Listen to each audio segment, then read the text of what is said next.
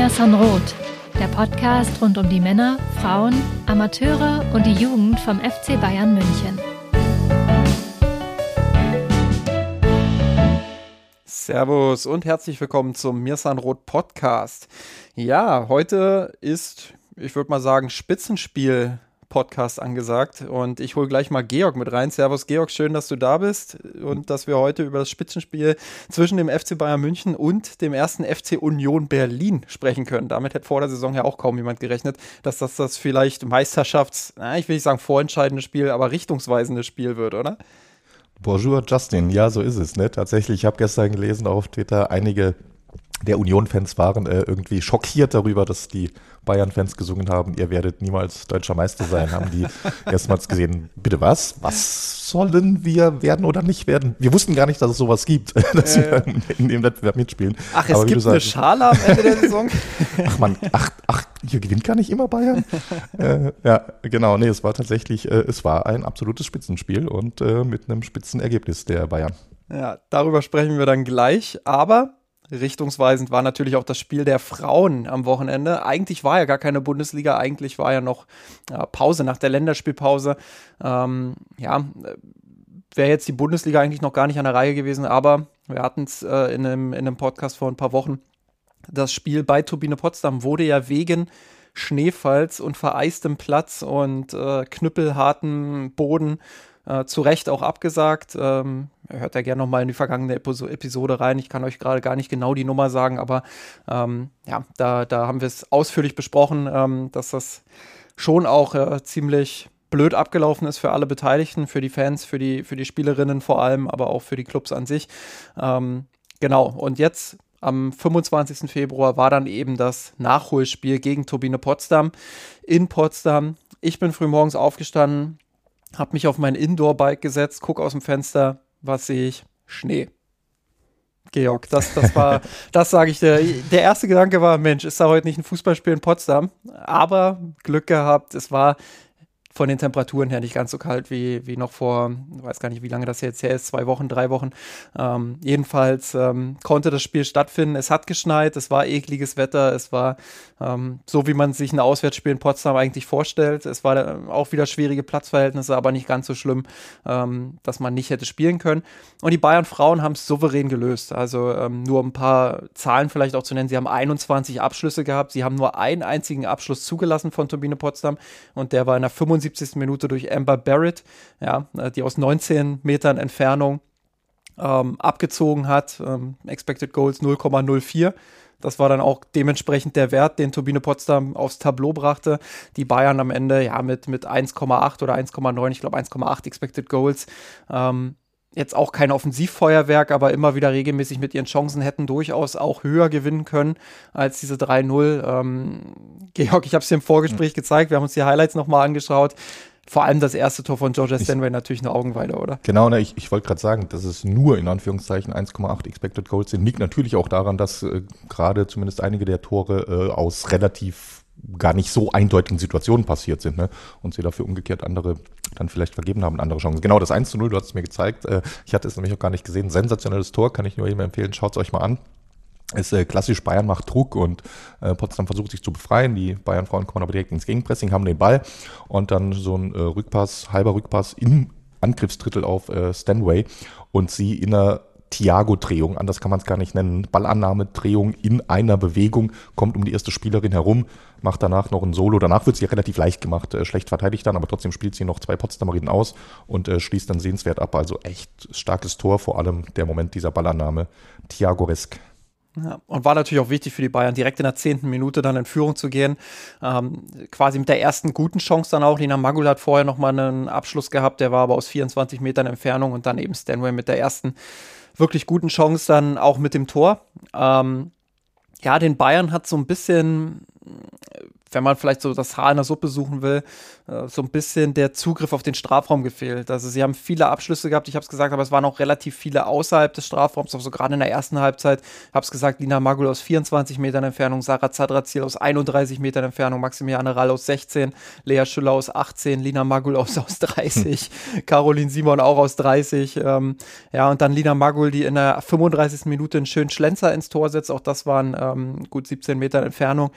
Also da war schon viel auch fernschussmäßig dabei. Ich glaube, das bleibt so ein bisschen die Baustelle, ähm, die der FC Bayern in dieser Saison auch noch hat, ähm, dass sie so im letzten Drittel oder dass sie bis zum letzten Drittel das schon richtig gut machen, dass sie Spiele kontrollieren können, dass sie ein gutes Positionsspiel haben, dass sie viel Bewegung auch drin haben, gute Kombinationen haben. Ähm, aber vorne fehlt da manchmal so der letzte Punch. Wie bringe ich äh, beispielsweise Lia Schüller noch mal ein bisschen, bisschen besser in Position? Wie kriege ich sie in, in gute Abschlussposition? Wie schaffe ich es, ähm, ja, diese zentralen Räume im Strafraum dann wirklich auch zu bespielen und dort die Abschlüsse zu bekommen? Und ähm, ja, da fehlt es noch so ein bisschen, würde ich sagen. Das ist jetzt sicherlich auch schwer. Sie hatten erst ein Spiel und das gegen Eintracht Frankfurt. Ähm, ja, wo man einfach auch schauen muss, den Rhythmus jetzt aufzunehmen in dieser Saison, aber äh, beziehungsweise in diesem Jahr, aber das ist, glaube ich, so ein bisschen was, was man auch in der Hinrunde schon gesehen hat, dass es da noch so ein bisschen hakt. Ähm, aber grundsätzlich, wie gesagt, das ist eine Haar in der Suppe und die Suppe in Potsdam hat diesmal richtig gut geschmeckt. Das ist, äh, das, das war schon, war schon in Ordnung und äh, man darf nicht vergessen, im Kali ist der Platz wirklich extrem schwer zu bespielen und ähm, das haben auch andere Teams schon erfahren müssen. Das ist im Winter ist das echt kein, kein Spaß da zu spielen. Ähm, sehr, sehr hügelig, sehr, sehr huckelig, sehr ackermäßig. Ja, und da einen guten Ball zu spielen, ist gar nicht mal so einfach. Deshalb will ich auch nicht überkritisch sein. Das 3-0, das sie am Ende haben, ähm, ist natürlich extrem wichtig für die Tabelle. Wenn wir da jetzt mal drauf schauen, ähm, gibt es nicht mehr ganz so viel Spannung, ehrlicherweise. Äh, ja. Wolfsburg vorne mit 36 Punkten, schon fünf Punkte vor den Bayern, äh, die mit 31 Punkte folgen. Also da muss Wolfsburg mindestens einmal patzen, ähm, wenn es nicht gegen die Bayern geht. Und Bayern muss dann eben im Heimspiel gegen Wolfsburg unbedingt gewinnen und damit es nochmal spannend wird an der Spitze. Ja, und dann Eintracht Frankfurt dahinter, auch bereits fünf Punkte hinter den Bayern. Ähm, so stellt sich die Spitze aktuell dar. Ja. Ja, ne, da war natürlich der Sieg im direkten Duell eine Vorentscheidung wäre jetzt zu viel zu dieser Phase der Saison, aber natürlich enorm wichtig, um da die Frankfurterinnen, die ja die ganze Zeit nah dran waren, äh, da jetzt erstmal auf Distanz zu halten. Absolut, das und das ist es halt. Also, das ist, ähm, das war enorm wichtig, da dieses enge Spiel dann auch wirklich für sich zu entscheiden und zu gewinnen.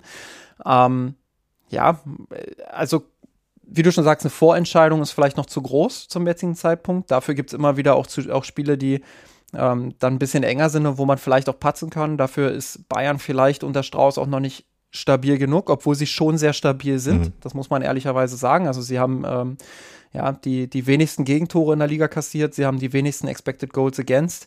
Ähm, also vier Gegentore und 5,6 Expected Goals Against. Ähm, natürlich ist Wolfsburg auf Platz zwei mit fünf Gegentoren und 6,5 Expected Goals äh, Against. Ähm, aber ja, das äh, muss man dann sehen, wie sich die nächsten Wochen gestalten. Ich glaube, in der Bundesliga gibt es jetzt drei Spiele, die Bayern schon gewinnen sollte, sage ich mal. Da spielen sie ähm, am 5. März bei Werder Bremen, dann zu Hause gegen Duisburg und dann auswärts in Köln. Ähm, du, Justin fällt mir gerade auf, das ist ja ganz witzig, spielen quasi die Tabelle von unten nach oben. Jetzt ja. gerade gegen Potsdam das Nachholspiel, die auf dem letzten Platz stehen, Bremen vorletzter, Duisburg drittletzter, Köln viertletzter. Ja, sehr also, schön. Genau, das sehr schön. Jetzt, jetzt, muss ich, jetzt muss ich fast mal schauen, ob es danach gegen Meppen geht. genau. Das. nee, danach geht es schon gegen Wolfsburg. Ja, aber okay. Das, das, wird auch eine schöne Woche. Also dann äh, am 21. März ähm, das Heimspiel gegen Arsenal in der Champions League, am 24. März dann das Heimspiel gegen Wolfsburg in der Bundesliga und am 29. März an meinem Geburtstag auswärts beim FC Arsenal. Also oh, das, das, wird eine, eine knackige Woche. Das in der Tat Woche der Wahrheit. Aber was ich jetzt bewusst ausgelassen habe, es geht ja jetzt nicht in der Bundesliga weiter für die Bayern Frauen, sondern am 28. Februar, also am morgigen Dienstag, wir nehmen heute am Montag auf, ähm, spielen sie bei der TSG Hoffenheim im DFB-Pokal der Frauen im Viertelfinale. Das wird natürlich ein sehr richtungsweisendes Spiel auch, weil ich glaube, wir haben es äh, gerade schon gesagt, in der Bundesliga Titelchance so lala, sage ich mal, auch wenn die Bayern Frauen sich natürlich noch optimistisch geben und darauf hoffen, dass, ähm, dass ähm, Wolfsburg an der, an der Spitze vielleicht noch mal so ein bisschen patzt, ähm, ist es natürlich erfahrungsgemäß so, dass fünf Punkte Rückstand schon eher den Titel für Wolfsburg bedeuten. Ähm, und dementsprechend ist der DFB-Pokal aktuell die realistischste Titelchance, das muss man ehrlich so sagen. Ich habe es auch in der Vergangenheit schon gesagt, in der Champions League. Warum sollte es den Bayern nicht gelingen, dort auch zu überraschen? Sie haben jetzt mit Arsenal Los was durchaus machbar ist. Äh, sicherlich ein Duell auf Augenhöhe, aber es ist machbar, ins Halbfinale einzuziehen ja, ähm, dann ähm, könnte schon wieder ein Duell mit Wolfsburg im Halbfinale warten. Also das wäre auch interessant. Aber da jetzt mal nicht zu weit vorblickend, aber grundsätzlich. Ach, äh, das Halbfinale ist dort schon gelost, oder wie? Genau, das ist ah, vorgegeben. Verstehe. Also da geht es gegen, ja, wenn, wenn sie weiterkommen, okay. geht es gegen Wolfsburg oder ja. Gegner Wolfsburg müsste Paris sein, oder? Habe ich jetzt gerade nicht äh, hundertprozentig im Kopf, aber ja, da geht es wahrscheinlich gegen Wolfsburg, sage ich mal, weil die wahrscheinlich den, den, das Halbfinale dann losen, äh, lösen werden. Ja, ja, hab's schon öfter gesagt, Champions League ist so ein bisschen Außenseiterinnen-Chance. Das würde ich mal so ein bisschen beiseite schieben. Warum nicht, so nach dem Motto, aber ähm, ist jetzt auch nicht die allergrößte Titelchance. Deshalb DFB-Pokal natürlich immer auch äh, eine Möglichkeit für die Bayern, dann auch einen Titel zu gewinnen. Ähm, in einem Spiel gegen Wolfsburg ist immer alles möglich. Und da werfe ich jetzt 5 hm. Euro in die Mirsan Rotkasse. Aber ähm, ja, da geht es jetzt, wie gesagt, bei der TSG Hoffenheim. Wolfsburg spielt in Köln, wird wahrscheinlich auch weiterkommen. Ähm, und Bayern, wie gesagt, Hoffenheim, die, die jetzt äh, richtig gut auch gestartet sind in die Saison. Also Hoffenheim ähm, sollte man nicht unterschätzen. Die hatten eine durchwachsene Hinrunde, haben sich dann von ihrem Trainer Gabor Gallay auch äh, getrennt. So halb überraschend, sage ich mal. Also einerseits haben die Resultate nicht gestimmt, andererseits hat Gallay da natürlich auch richtig was aufgebaut. Also Hoffenheim eine sehr progressive Mannschaft, eine Mannschaft, die sehr einzigartigen Fußball auch gespielt hat in der in der Liga mit äh, viel Ballbesitzkontrolle, aber auch mit viel Tempo, mit viel Dynamik, mit richtig gutem Positionsspiel. Also taktisch hat dieses Team wirklich richtig, richtig was auf dem Kasten. Ähm, ja, aber ähm, die äh, Resultate waren nicht da und dementsprechend hat man sich von Galay dann auch getrennt. Ja, und äh, ab dem 13. März wird Stefan Lerch dann die äh, Nachfolge antreten. Stefan Lerch natürlich jemand, der extrem bekannt ist im Fußball der Frauen, der die Wolfsburgerinnen jahrelang gecoacht hat, sehr erfolgreich gecoacht hat ähm, und jetzt eben die Nachfolge dann von Gabor Galay an antreten wird. Äh, bis dahin Übergangslösung Nadine Reuser intern, die ähm, gemeinsam mit Rico Weber das Team jetzt trainiert und an der Seitenlinie steht. Ähm, und diese Übergangslösung hat es in sich. Also, wie ich es gesagt habe, Hoffenheim ist wiederbelebt. Hoffenheim hat es geschafft, ähm, ja, einfach auch äh, wieder erfolgreichen Fußball zu spielen in den letzten Wochen. Gut, das ist noch nicht allzu viel diese Saison äh, oder dieses Jahr gespielt, das muss man auch dazu sagen, aber sie haben sehr attraktiven Fußball gespielt gegen Teams von unten, auch das muss man dazu sagen. Ähm, aber viele Tore geschossen, offensiv sehr dynamisch, ähm, im Pressing vor allem brutal stark. Und das ist was, was äh, wirklich spannend wird. Wie ruhig sind die Bayern in eigenem Ballbesitz dann auch gegen Hoffenheim? Wie, viel, wie viele Probleme lassen sie sich machen durch dieses Pressing, was Hoffenheim einfach drauf hat? Also ehrlich gesagt, Georg, ähm, ich würde dir fast sagen, wenn du, wenn du sagst, du, du guckst Frauenfußball eigentlich nur, wenn, wenn The Zone läuft, ähm, würde ich fast sagen, kümmere dich um Sky-Abo. ähm, das, das Spiel wird es in sich haben. Also das ich, wird ich ein tolles sagen, Fußballspiel. Klingt auf jeden Fall deutlich äh, spannender, deutlich enger als das äh, Ligaspiel, das sie ja noch relativ souverän gewonnen hatten. Ja, schön. So muss, äh, so muss Pokal sein. Freue ich mich drauf. Ja, und gefreut haben wir uns auch, und äh, das haben wir eingangs schon so, so ein bisschen angedeutet, äh, auf das Spitzenspiel der Männer äh, in, der, in der Bundesliga der Männer. FC Bayern München gegen Union Berlin, damit wurde der Spieltag beschlossen. Die Bayern haben mit 3 zu 0 sehr souverän gewonnen und ich glaube, wenn wir gleich dann darüber sprechen werden, dann wird auch klar, das haben sie auch im Ergebnis äh, verdient mit 3 zu 0 gewonnen glaube, äh, Expected Goals waren am Ende, da wirst du mich gleich korrigieren, 4 zu 0,4 oder sowas. Ähm, Ach du, ich habe wieder drei Seiten auf mit drei unterschiedlichen Expected Goals Werten. Insofern äh, berechne, alles, was du sagst. Pi mal Daumen stimmt's. Da, dann berechne mal den, den Mittelwert. äh, nein, Spaß beiseite. Ähm, vielleicht mal auf die Aufstellung blicken. Ähm, ich glaube, wenn wir damit anfangen, gab es eine größere Überraschung in, in der Startelf. Wie, wie hast du ähm, die Entscheidung wahrgenommen, dass Stanisic äh, in die Startelf gerückt ist und Cancelo abermals auf der Bank gesessen hat?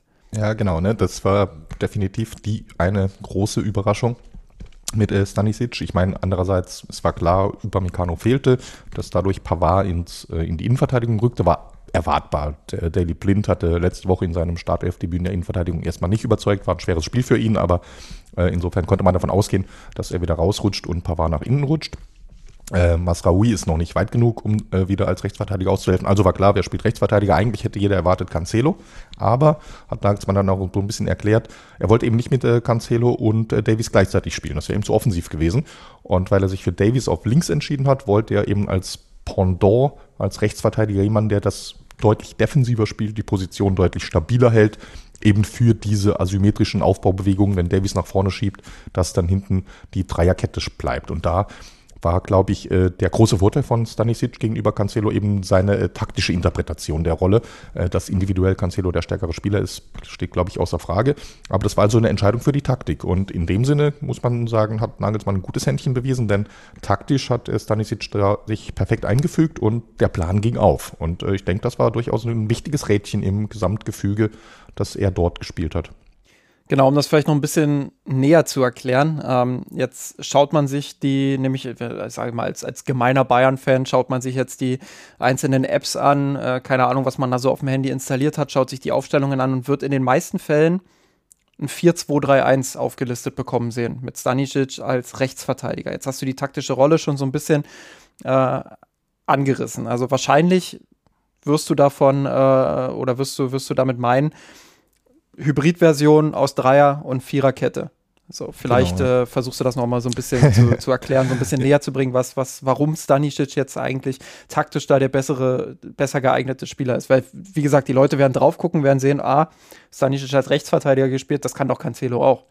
Genau. Nee, nee, das ist ja sowieso generell, ich weiß, äh, Pep Guardiola und du, ihr mögt ja eh diese Telefonnummer nicht so. Äh, ich, ich mag sie eigentlich ganz gerne, diese Formationen, weil sie erstmal doch durchaus einen guten Eindruck geben, einen guten Überblick geben, wie sieht die, wie sieht die Mannschaft aufgestellt auf. Und genau, wenn man da aufs Papier schauen würde, die Grundformation waren 4-2-3-1, das Standardsystem der letzten zehn Jahre, eben mit äh, Jan Sommer im Tor und dann äh, Viererkette, Davies, Delicht, Pavard und äh, eben Stanisic.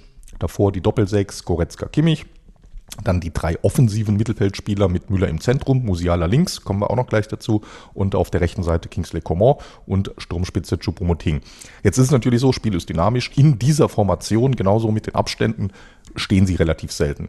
Gegen den Ball noch öfters, mit dem Ball fast nie, denn wir kennen das. Bayern hat verschiedene Aufbauformationen, in die sich bewegen. Ob das zwei, drei Staffelungen sind, ganz, ganz unterschiedliche Art und Weise.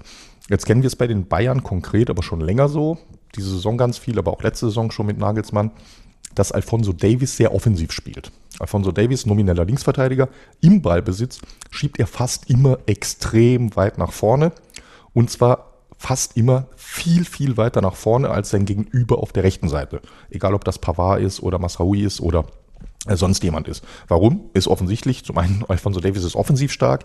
Er hat auch den Speed, um eine Seite allein zu beackern. Das heißt, wenn er weit vorne ist, schafft er es auch rechtzeitig wieder nach hinten. Und das Elegante ist, dass Bayern durch diese Asymmetrie äh, es fast immer hinbekommt, Überzahl in wichtigen Positionen zu schieben. In dem Fall ist es dann so, Alfonso Davis geht links nach vorne, dadurch schiebt Musiala, der nominell links außen spielt, steht fast nie an der linken Außenlinie, sondern schiebt auch in den Halbraum, dort wo er am stärksten ist und hat dort zusammen mit Müller und Goretzka ziemlich viel Anspielstationen, Gegenpressing, im Ballbesitz für Kurzpassspiel in engen Räumen zu spielen. Und das ist eigentlich die Idee, die aufgeht. Gleichzeitig eigentlich wollten wir über Stanisic reden, aber es geht nicht ohne Müller und Musiala, weil das eben miteinander zusammenhängt, äh, weil alles eine homogene Masse ist im Prinzip. Und äh, Stanisic hält eben die defensive Rolle stärker. Das heißt, dann im Ballbesitz, äh, Davis, wie gesagt, schiebt nach vorne, die Licht macht äh, ein paar Schritte nach äh, links, Pavard steht im Zentrum und Stanisic steht halb rechts. Und da haben wir de facto als Restverteidigung eine Art Dreierkette, wo Stanisic und Delicht dann eher so Innenverteidigungs-, Außenverteidigungshybriden sind und gerade auch gegen das kopfballstarke Union. Union hat enorm viele Befreiungsbälle gespielt, über, über 30 lange Bälle gespielt. Da ist auch die Kopfballstärke von eben allen drei äh, genannten in der Luft enorm wichtig gewesen. Und das ist eine Rolle, die Stanisic rein von der taktischen Rolle her auf den Leib geschnitten ist. Weil er kann das, er ist in der Verteidigung polyvalent auf seinem Niveau, hat das enorm souverän gemacht und äh, genau, deshalb hat das gut gepasst. Und umgekehrt, für Angriffe, die über die rechte Seite laufen, da war es nicht der Job von Stanisic, selbst auf die Grundlinie durchzubrechen und für Flanken zu sorgen oder ähnliches. Denn dort hat er ja auf der rechten Seite Kingsley Coman bei sich, der enorm viel Breite gab, die Seite gehalten hat und immer anspielbar war. Das heißt, wenn Stanisic selbst im Aufbau einen Ball hat, hat er eigentlich einen relativ einfachen Job. Entweder spielst du zu Kimmich ins Zentrum oder zu Kingsley Coman nach vorne und äh, der Job ist erfüllt. Und das ist nicht äh, Cancelos Paraderolle. Cancelo ist ja selbst stark darin. In die Mitte einzurücken, selbst nach vorne zu gehen, Flanken zu spielen, Triplings zu gehen. Und äh, das war so diese Idee der taktischen Rolle für Josip Stanisic in diesem Spiel. Besser hätte ich selber nicht erklären können. Ähm, ja, vielleicht, ein bisschen, ich, vielleicht ein bisschen kürzer. Ja, nö, das, das, äh, ich finde es ganz gut, dass es so in der Ausführlichkeit äh, passiert. Dafür sind Podcasts ja auch da und ähm, finde, das ähm, veranschaulicht einfach nochmal den Grund dafür, weil ich hm. sehe es äh, relativ ähnlich und, und finde auch, ähm, dass, dass das einer der Gründe war dafür, dass Stanisic dann am Ende eben gespielt hat, neben vielleicht normalen Rotationsgründen. Vielleicht kann man auch nochmal einwerfen, dass Cancelo jetzt in seinen letzten beiden Auftritten nicht mehr so überzeugend war wie in den ersten beiden, die er, die er hatte beim, beim FC Bayern, ähm, ohne das jetzt zu kritisch sehen zu wollen, sondern einfach die Feststellung, ah, er ist noch nicht ganz bei 100 Prozent. Äh, wird vielleicht auch nochmal dazu geführt haben. Ähm, die Durchschnittspositionen übrigens äh, geben das auch recht gut wieder. Also da hast du auch so eine leicht verschobene Dreierkette in Richtung Stanisic, der schon noch durchschnittlich sage ich mal, eher Rechtsverteidiger als, als Halbrechtsverteidiger ist, aber du siehst halt trotzdem klar die Dreierkette da hinten. Du siehst, dass Davies deutlich höher schiebt. Du siehst, dass Coman noch mal ein bisschen höher ist als, als äh, Davies.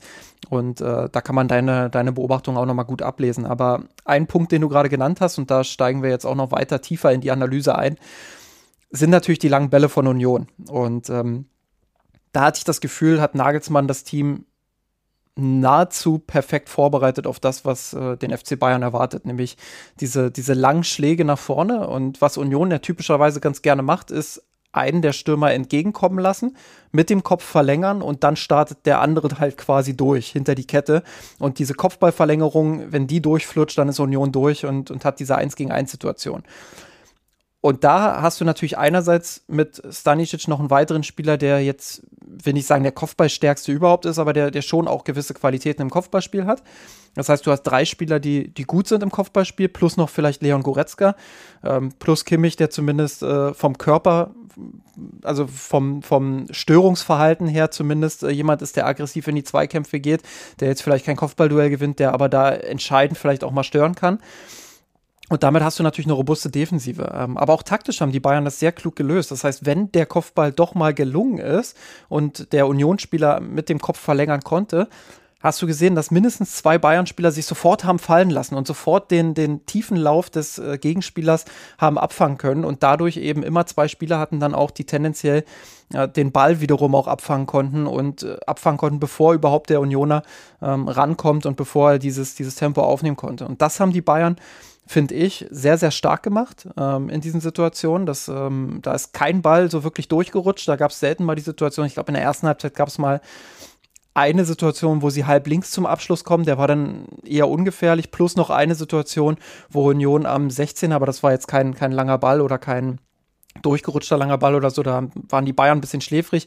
Äh, aus dem Rückraum gab es dann so eine Volley-Situation, ähm, der auch hätte gefährlicher werden können. Aber sonst ähm, haben sie das wirklich auch defensiv vom taktischen Verhalten her, vom, ähm, von der Einstellung her auf das, was sie erwartet, sehr, sehr gut gelöst, finde ich. Und ähm, Union da wirklich auch im, im Zaun gehalten. Und ähm, ja, da. Ja, absolut auf den Punkt gebracht. Ne? Genau, das ist ja, wenn man über Union redet, und wir kommen gleich noch dazu, wie sie Union defensiv geknackt haben, das Atletico Madrid der Bundesliga, was alles andere als einfach ist und was FC Bayern richtig stark gemacht hat. Aber umgekehrt, Union wird mir zu oft darauf reduziert, dass sie defensiv stabil sind. Union kann durchaus auch nach vorne spielen. Und äh, sie haben in den letzten Wochen auch mehrmals gezeigt, dass sie auch Spiele drehen können und äh, sich Chancen rausspielen können und eben diese enorm starke wie du es beschrieben hast, lange Bälle, äh, Steilklatsch und umschalten und da, wie, wie auch immer sie es machen. Und das hat Bayern so stark wegverteidigt. Äh, das war, das war eine reinste Freude da, die Licht und Co. zuzusehen, wie die wirklich, die haben sich ja fast gefreut auf jeden langen Ball und gesagt, ja endlich wieder zack und einfach so eine Dominanz in den äh, Zweikämpfen und oder wie du es gesagt hast, äh, ansonsten auch jederzeit da, sich gegenseitig geholfen, äh, die richtigen, in den richtigen Momenten die richtigen Sprints gemacht und da einfach gar nichts zugelassen. Union total im äh, Keim erstickt, die Union Angriffsbemühungen. Das war, das war absolut sensationell gut. Ja, und da musst du auch, also wenn du auf Union, wenn, wenn wir jetzt mal kurz bei Union bleiben und wenn du, wenn du auf die Union-Spiele schaust in der Vergangenheit, ähm, gibt ja dieses Klischee, was ich lange auch bedient habe, muss ich sagen, weil ich mich dazu sehr auch von den Zahlen habe irreleiten lassen. Ähm, dieses Klischee, dass Union sehr, sehr viel Glück auch hat. Und ja, ist es sicherlich ein Teil der Wahrheit, dass sie enormes Abschlussglück hatten und haben und dass sie ähm, da einfach auch ähm, ihre, ihre Werte überperformen. Das ist sicherlich ein Teil der Wahrheit. Aber ein anderer Teil der Wahrheit ist auch, wenn man schaut, welche Spiele sie dort gewonnen haben und wie sie die gewonnen haben. Ähm, da kann man ganz viele Spiele rauslesen, wo man, wo man so ganz enge Ergebnisse hat, so wo man, ich nehme jetzt einfach mal ein paar Beispiele aus der Hinrunde. Also das Auswärtsspiel in Stuttgart, da haben sie Expected Goals 0,7, Expected Goals Against 1,0. Das ist ein sehr enges Spiel. Also das kann in alle Richtungen gehen. Das weiß jeder, der sich mit Expect, Expected Goals auch auseinandersetzt. Und jeder auch, der das Spiel gesehen hat, wird das so bestätigen. So, dann, dann gewinnen sie dieses Spiel aber 1 zu 0. So, dann hast du ähm, das Heimspiel ähm, ähm, äh, das Auswärts, nee, Quatsch, das, das Heimspiel gegen Borussia Dortmund, da sind sie sogar mit 1,9 zu 0,8 vorne, gewinnen das dann auch 2 zu 0. Ähm, dann haben sie einen Haufen anderer Spiele, die, die immer so um den Dreh so ein Expected Goal zu 0, noch was Expected Goals Against oder, oder 0,5 Expected Goals zu 1 Expected Goals Against, also so ganz nah beieinander. Und die Qualität von Union ist einfach, dass sie diese engen Spiele dann auch gewinnen können. Und da spreche ich ganz bewusst auch von Qualität. Das ist dann, das hat dann wenig mit, mit Glück irgendwie zu tun oder schon ein bisschen was mit Glück, aber es ist eben nicht nur Glück. Und äh, finde, wenn man das so in der Häufigkeit performt und so in der Häufigkeit A, defensiv so stabil steht und B, es schafft dann eben aus den wenigen Chancen dann auch die entscheidenden Tore zu machen, ähm, dann steht man einfach auch, auch verdient in der Bundesliga so weit oben. Und äh, du hast es schon gesagt, das Absolut, Atletico ja. Madrid der Bundesliga. Sie halten der Bundesliga damit natürlich auch gewissermaßen einen Spiegel vor, keine Frage. Also sie zeigen natürlich auf, was, ähm, was die meisten Bundesliga-Clubs nicht so gut können. Und ähm, ja, dementsprechend ähm, ist mir das immer zu kurz gedacht zu sagen, okay, wir schauen jetzt nur auf die Zahlen, sehen, dass sie ihren Expected Goals Wert komplett überperformen, sehen, dass sie eigentlich viel weniger Expected Points haben, ähm, als, als sie realistisch geholt haben. Ähm, und dementsprechend muss das Glück sein und dementsprechend muss das, das Team jetzt auch in der Rückrunde komplett auseinanderfallen.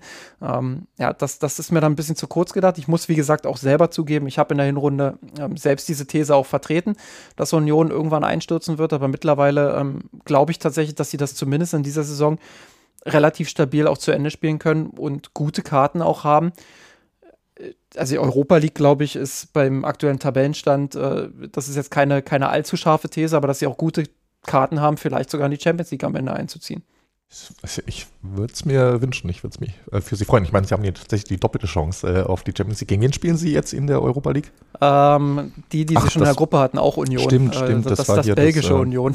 Ja, weißt du, ich, jetzt habe ich, ich hab, jetzt erinnere ich mich wieder, wir haben einen internen Witz drüber gemacht und da habe ich sie Goloas genannt, in Anlehnung an eine französische Zigarettenmarke.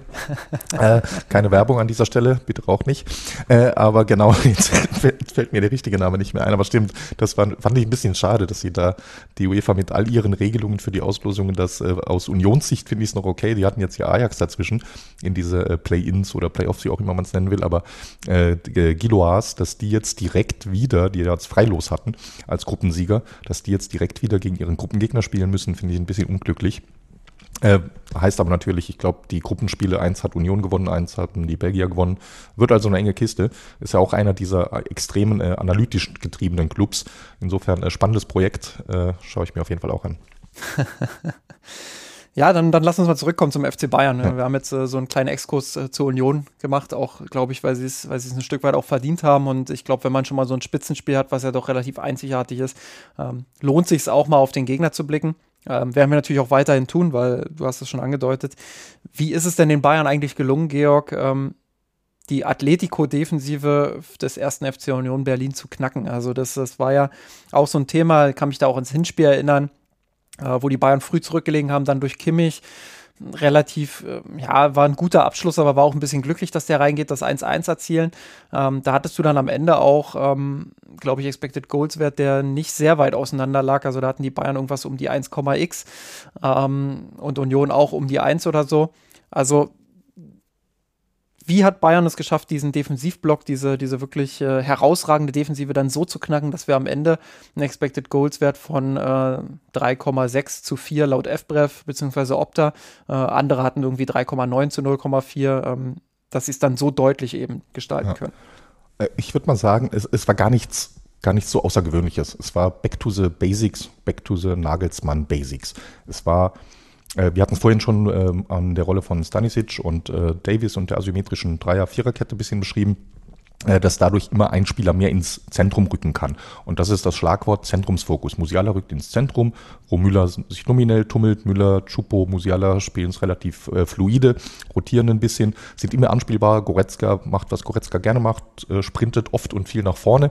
Dadurch hatten die eine enorme Präsenz in der Strafraumbesetzung. Kam der Ball mal über Außen, über Davis oder über die andere Seite Stanisic, äh, Coman durch, hatten die Bayern immer vier, oft sogar noch fünf, wenn der Ball ferne Flügelspieler noch einrückt, fünf Spieler im äh, Strafraum. Präsenz, ein wichtiges Schlagwort. Das andere Kombinationsmut und Wille. Äh, permanente Kurzpassspiele. Musiala, Müller haben sich gegenseitig angespielt, egal wie eng und wie viele Unionen um die rumstanden. Und wir alle wissen, dass Musiala dort einen Ball behaupten kann. Und das haben sie auch geschafft. Das war äh, sinnbildlich dafür, war so ein bisschen, schaut euch das vielleicht mal nochmal an, wenn ihr die Szene nicht im Kopf habt, vor dem 1 zu 0. Das Tor passiert letztlich dadurch, Kimi spielt einen Pass raus auf Coman, äh, Coman flankt rein und Choupo-Moting köpft ihn rein. Erstmal ein relativ Standardspielzug. Vorher aber äh, hat Bayern einen Eckball. Und wir alle wissen, Bayern macht nach Eckbällen nicht so oft Tore. Union klärt den Ball, äh, die Licht, nee, Davis selbst. Davis fängt den Ball ab. Ich habe es mir hier notiert. Ab dann gibt es zwölf Stationen der Bayern. Im Prinzip immer abwechselnd. Bayern-Spieler, Kimmich, Kimmich, Bayern-Spieler, Bayern-Spieler, Kimmich, Kimmich, Bayern-Spieler. Äh, permanente Doppelpasse Rochaden. Zuerst versucht es Kimmich über, über Halblinks, über Musiala in den engen Raum. Sie merken, sie kommen nicht durch. Passt es wieder zurück zu Kimmich, aber ohne U des Todes, sondern bleiben im 14er Raum. Kimmich dreht sich rum, spielt es auf die andere Seite. Klappt wieder nicht, Ball wieder zu Kimmich. Kimmich spielt es wieder auf die eine Seite, kommen nicht durch, spielen es wieder zurück. Kimmich spielt es auf die andere Seite, sie sind durch. Also sie haben es enorm gut geschafft, Union komplett hinten einzuschnüren und durch Kombinationsspiel so lange rausgespielt, bis irgendwo die Lücke war und dann in die Lücke rein und sich die Chance rausgespielt. Das war Positionsspiel im besten Sinne. Und dadurch, dass sie das Spiel dahin gedrückt haben, waren sie eben im Gegenpressing enorm stark und Union konnte überhaupt nicht, äh, außer mit diesen langen Bällen, die Bayern dann wieder in der Restverteidigung gut abgefangen hat, Union hat es überhaupt nicht geschafft, in eigene Ballzirkulation zu kommen. Und das ist natürlich das Spiel, das den Bayern, äh, den Bayern absolut liegt. Ja, und da sind wir wieder bei dem, bei dem Thema, was wir, glaube ich, gegen wen hatten wir das? Ich glaube, gegen Köln war das, äh, wo du die berechtigte Zwischenfrage gestellt hast nach meiner Analyse, ähm, ob das gewollt war vom ersten FC Köln, dass sie sich so weit nach hinten ziehen, mhm. ähm, oder ob die Bayern sie nach hinten gedrückt haben. Das ist ja immer so die Gretchenfrage, wer, wer ist jetzt dafür was eigentlich verantwortlich? Und ich glaube, gegen Union Berlin ähm, kann man schon natürlich sagen, Union ist ein Team, was gerne tief steht, was gerne tief verteidigt, gerade gegen Teams wie, wie den FC Bayern. Aber was Union natürlich nicht geschafft hat, ist Druck auszuüben auf das Mittelfeld der Bayern. Hm. So, und ähm, wenn du merkst, du kriegst, du kriegst da keinen Druck drauf, du kriegst das nicht angelaufen, du kriegst irgendwie keinen Zugriff, äh, dann ziehst du dich automatisch. Das ist das quasi, kannst du bei jedem Team beobachten. Wenn sie es nicht schaffen, im, im Mittelfeld die, Balle, die, die Bälle zu erobern, dann ist der Abwehrreflex sozusagen, okay, dann ziehen wir uns zurück, dann müssen wir es da kompakt halten, müssen eben die, die Räume irgendwie schließen. Und dadurch fehlt dir dann so ein bisschen die Entlastung, da fehlen dir auch die Ballgewinne, da fehlt dir die Möglichkeit, dann ins offensive Umschaltspiel zu kommen. Und daraus resultiert, was du gerade analysiert hast, mit, mit Kimmich, mit Goretzka etc., die vielen Läufe, die aktive Bewegung im Mittelfeld, ähm, die vielen Beine auch und, und immer wieder auch Überzahlsituationen in einzelnen Räumen äh, zu schaffen. Ähm, diese Bewegungsfreude auch, die Nagelsmann ja mal kritisiert hatte, ähm, weiß gar nicht mehr gegen wen es war, ob das das Spiel gegen Bochum war oder so, ähm, wo er dann meinte, ja, Fußball muss ja auch Spaß machen, macht ja, ja auch genau Spaß, das, wenn man sich ne? viel ja. bewegt. Ähm, genau das war gegen Union jetzt eben zu sehen, dass, dass, die, ja. dass das Mittelfeld, dass die Offensivspieler immer wieder sich auch bewegt haben, viele Steigklatschbewegungen auch, ähm, äh, Spielzüge. Das, das war gut anzuschauen und das war, ich bin weit weg davon zu sagen, das war schon das, das Optimum, was der FC Bayern spielen kann, aber es war natürlich um Welten besser als das, was man, was man in den vergangenen Wochen auch teilweise gesehen hat. Ähm, und das war dann wiederum, und da schließe ich jetzt den, den Kreis meiner Argumentation, das war wiederum dann auch der Grund für mich, ähm, warum Union sich so weit zurückgezogen hat. Also ja, sie verteidigen immer tief, aber normalerweise wollen sie, und das haben sie im Hinspiel gegen den FC Bayern über viele Phasen sehr, sehr gut gemacht, wollen sie auch den, den nicht den Spielaufbau, aber schon die zweite Phase des Aufbaus dann. Also das Mittelfeld, Kimmich, Goretzka etc., Müller, Musiala, ähm, die wollen sie schon auch unter Druck setzen. Und das haben sie nicht geschafft. Müller extrem umtriebig, ähm, hatte sicherlich nicht seinen allerbesten Auftritt, aber hatte wieder einen guten Auftritt, wie ich finde. Ähm, ja, genau, wobei da, da würde ich fast widersprechen. Also der allerbeste war es definitiv nicht. Ne? Dafür hat er zwei Riesenchancen zu unglücklich. Auch er hat sie ja nicht nur irgendwie vergeben, sondern er hat sie wieder Mülleresk vergeben. äh, es ist, es, das, Keiner scheitert so schön. Das, da, das, das Bayer Leverkusen der Stürmer. nee, das, äh, oh, der war fies, aber leider zutreffend. Äh, nee, aber genau, ne, und das bleibt natürlich hängen. Aber ansonsten, ne, wir haben äh, Und das 2-0 noch nicht gesprochen. Äh, das 2-0, das ist ja eine sensationelle Vorlage. Also das, das, das gibt's ja gar nicht, wie er da in dieser Situation den Ball mit dem Rücken zum Tor, äh, der so auf ihn zugehoppelt kommt, äh, über die Abwehr drüber hebt und äh, Coman ist durch. Das ist einfach ein Assist. Weißt du, wenn den irgendwie bei Müller sieht's ja nicht so ganz elegant aus, aber wenn Maradona diesen Assist spielt, dann läuft er auf YouTube in 1000 äh, Best-of-Videos hoch und runter. Das ist, das ist einfach Wahnsinn. Müller, Thomas Müller zwischen, zwischen Diego Maradona und Bayer Leverkusen. Das ist doch, das ist doch schön. Äh, vielleicht mache ich daraus den Folgentitel am Ende. Würde passen, ja, ja. Schauen wir mal. Ähm, genau. Aber, aber genau. Also, also du würdest mir nicht zustimmen, dass es, dass es, äh, dass es ähm, auch weniger gute Momente gab, sozusagen. Du würdest, du bist eher im Team, Thomas Müller hat ein super Spiel gemacht. So. Ja, ne, ist, also du hast ja schon recht, wenn man es auf die Extreme zuspitzt, dann äh, ja doch, doch, ich würde es insgesamt schon als sehr gutes Spiel bezeichnen. Ja, also ich bin auch, ich gebe jetzt mal so ein bisschen Einblick bei uns in den Slack-Channel. Ähm, da gab es auch eine Diskussion, ohne jetzt Namen nennen zu wollen, aber da gab es auch eine Diskussion zum Spiel. Ähm, da gab es auch Meinungen, Müller hat sein, sein allerbestes Spiel gemacht, nein, nicht sein allerbestes, aber hat, hat ein sehr gutes Spiel gemacht ähm, und eben auch Meinungen, naja, war schon okay und war, war in den einzelnen Szenen, du hast den Assist angesprochen, war es auch super. Aber es gab eben auch so einzelne Situationen, wo er den Ball wieder ein bisschen zu leichtfertig auch vertändelt hat, vielleicht, wo er ein bisschen ähm, so dieses, dieses Stolper-Syndrom, sage ich mal, ähm, hatte. Was ja so typisch Müller auch manchmal ist, aber ähm, was eben auch irgendwie nicht typisch Müller ist, weil, also, das ist ja so das Klischee, was ihn verfolgt, dass er technisch eben nicht so überragend ist, aber ich glaube, das liegt daran, dass er eben solche, solche solche Stelzen hat, sage ich mal, und das immer so komisch aussieht. genau. Aber er ist ja technisch trotzdem überragender Fußballer und das wird ja immer unterschätzt. Ähm, und ich glaube, das hängt so ein bisschen auch mit meinem Anspruch äh, an ihn zusammen, dass ich da sage, naja, war schon noch ein bisschen Luft nach oben. Aber worauf ich eigentlich hinaus wollte, und das ist ja dann wieder was Positives, ähm, er und Musiala zusammen in der, in der vorderen Reihe und auch Goretzka und Kimmich dahinter, also dieses, dieses Viereck, wenn man so will, ähm, die haben unfassbar guten Job im Mittelfeld als Kollektiv gemacht. Also sich wirklich viel bewegt, immer wieder auch Anspielstationen geliefert im Halbraum, wenn der Ball auf Außen war, aber auch im Zentrum, wenn der Ball in der Mitte war. Ähm, das war sehr, sehr gut und ähm, das hat eben dazu geführt, dass man diese diese starke Union-Defensive dann, und Nagelsmann hat es vor dem Spiel ja auch in der Analyse ähm, genauso gesagt, man muss den Block in Bewegung bekommen. Man muss es äh, schaffen, dass Union wirklich sich viel bewegt, dass sie, dass sie viel den Ball hinterherlaufen müssen, dass sie die Lücken dann auch aufmachen und diese Lücken musst du dann eben auch bespielen. Und das hat der FC Bayern sehr, sehr gut gemacht. Also ich bin, wie gesagt, noch entfernt davon zu sagen in Perfektion, aber das haben sie so gut gemacht, dass dieses 3 zu 0 am Ende ähm, in der Höhe verdient war, sogar vielleicht so noch ein bisschen höher hätte ausfallen können. Man hatte die Chancen, ähm, aber grundsätzlich ähm, 3 zu 0 im Spitzenspiel daheim gegen Union Berlin in dieser Form, ähm, da gibt es wenig zu kritteln, glaube ich. So ist es. Ich, ich habe irgendwo aufgeschnappt, ich weiß gar nicht mehr was, in der Kurve oder auf Twitter, äh, das ist das, oder was bei uns im Slack, aber anyhow, äh, das ist das beste Spiel oder die beste Halbzeit des Jahres war. Ich bin mir jetzt nicht ganz sicher, ob ich alle Spiele überblicke, aber das klingt zumindest erstmal plausibel. Das, das könnte es gewesen sein. Also dieses Kalenderjahres 2023, äh, da ist auf jeden Fall was dran. Da war es, wenn nicht das Beste, dann eins der besten. Absolut, ja. Ähm, jetzt kann man bei Union natürlich auch noch mal die Frage stellen, wie sehr hat dieses Ajax-Spiel noch in den Knochen gehangen. Ne? Also die, die hatten jetzt unter der Woche ein sehr intensives Spiel gegen Ajax ähm, in der Europa League, ähm, haben das gewonnen, sind weiter, ähm, aber sind diese Doppelbelastungen vielleicht auch nicht ganz so gewöhnt.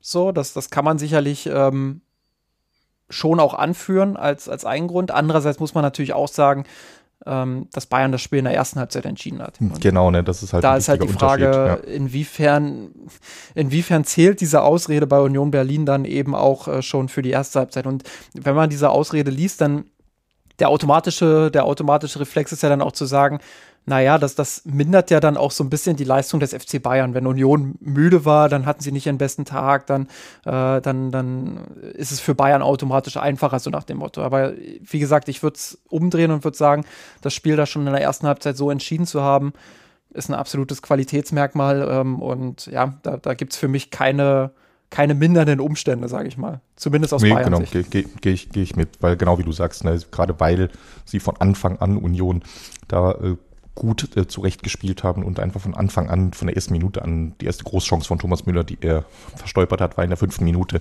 Das kann ja in dem Sinne nichts mit äh, konditionellen Problemen zu tun haben. Es gibt da ja auch immer, du kannst ja sagen, dass ein bisschen, du kannst das ja trennen, dass äh, die Europapokalbelastung, die hat ja zwei Aspekte. Das eine ist die körperliche, die, glaube ich, kann zumindest nicht in den ersten fünf Minuten da sein. Und Bayern war schon in den ersten fünf Minuten überlegen. Und das andere ist die mentale. Aber da machen wir uns nichts vor. Bayern ist Bayern. Ich glaube nicht, dass Union da irgendwie mit Handbremse spielt, weil es äh, drei Tage vorher im Europapokal gegen irgendwen gab. Das könnte anders aussehen, wenn du im Europapokal gegen Real Madrid spielst und dann kommt drei Tage später Augsburg zu dir. Dass du dann vielleicht mal irgendwo im Training zwischendurch äh, 5% weniger gibst, das kann sein. Aber doch nicht, wenn du ein Bundesliga-Spitzenspiel gegen Bayern hast. Also als Ausrede lasse ich das auch in dem Fall insbesondere für die erste Halbzeit nicht gelten. Hätte Union 70 Minuten mitgehalten und dann am Ende hätte Bayern sie müde gelaufen, wäre es eine andere Diskussion. Aber das von Anfang an, von der ersten Minute an, 90 Minuten, super konzentrierte Leistung des FC Bayern, äh, da braucht es keine Ausreden. Das war einfach gut. Punkt. Ja. Und ich habe auch in dieser Saison ehrlicherweise, ich habe viel von Union Berlin auch gesehen, weil ich allgemein viel Fußball gucke. Ähm, ich habe diese Saison zumindest live noch kein, noch kein Team gesehen, das Union so hergespielt hat. Also das war wirklich auch ähm, sehr, sehr stark von den Bayern, das muss man so sagen. Für mich ergibt sich daraus jetzt die Frage, und da diskutieren wir dann vielleicht auch ein bisschen allgemeiner und kommen von diesem Spiel so ein bisschen weg. Ähm, was nimmt der FC Bayern jetzt aus diesem Spiel mit? Also einerseits natürlich unfassbar viel Selbstvertrauen sollte man mitnehmen, weil man es geschafft hat, wirklich einen, ja, ich sag's jetzt einfach, einen Konkurrenten, auch wenn es am Ende oder wenn am Ende wahrscheinlich jedem klar war, dass Union am Ende nicht ganz oben stehen wird. Ähm, aber für den Moment sind sie eben Konkurrent und für den Moment war es ein extrem wichtiges Spiel, ähm, Konkurrenten dann eben so zu besiegen, so deutlich zu besiegen, so zu dominieren und dann so ein, so ein Achtungserfolg auch oder so ein kleines Ausrufezeichen zu setzen. Ähm, das gibt einem Selbstvertrauen und Andererseits sieht man aber auch die ganzen Spiele davor und hat schon noch so ein bisschen Zweifel daran, warum gelingt es dann eben in den Spielen, wo nicht so viel, wo es, um nicht so viel geht, sage ich mal, wo, wo so ein normales Bundesligaspiel, warum gelingt es den Bayern da nicht, ähm, wenigstens ansatzweise so hoch zu springen? Das ist so die Frage, ähm, die sich mir stellt, wo, wo es wirklich schwer ist, auch Antworten zu finden. Ich bin gespannt, äh, ob du da welche hast, weil die Frage würde ich gerne an dich weiterleiten. Ja, nee, genau, ne, das ist äh, die Gretchenfrage der Woche. Aber genau, zuerst mal, was nehmen wir mit? Und das ist, du hast es auf den Punkt gebracht, äh, das ist in dem Sinne einfach ein wichtiger Statement-Sieg. Und klar, hinterher ist es immer total logisch, dass Union doch nicht Meister wird und so. Und natürlich ist das auch der Fall in, ich weiß es jetzt nicht, neun von zehn oder 98 von 100 Fällen. Aber wir kennen alle die wenigen Ausnahmen, die es gibt. Ob das vor ein paar Jahren Leicester City in England war, ob das vor vielen, vielen Jahren, äh, die älteren Hörer und Hörerinnen werden sich traumatisch erinnern, der erste FC Kaiserslautern als Aufsteiger in der Fußball-Bundesliga war. Also es, es gibt diese Sensationsmeisterschaften ja. Und natürlich war es unwahrscheinlich, aber nicht unmöglich, dass es Union wird. Und durch genau diese überzeugenden Spiele wie vom FC Bayern am Samstag, äh, Sonntag, sorry, äh, verhindert man halt, dass es dieses Jahr und hier passiert. Insofern würde ich das schon auch in der äh, Gewichtung sehr hoch, sehr hoch ansiedeln. Und das andere ist die, die spannendere Frage, woran liegt's, dass es im Moment die Ausnahme ist, dieses souveräne Spiel. Der Kader, wir haben gestern gesehen, äh, jetzt mit Sadio Mane auch wieder fit, auch äh, löblich zu erwähnen, hat, glaube ich, äh, super Einstand gegeben, war direkt voll wieder da. Hätte, wenn Müller mal wieder nicht verstolpert hätte, direkt einen Assist gehabt.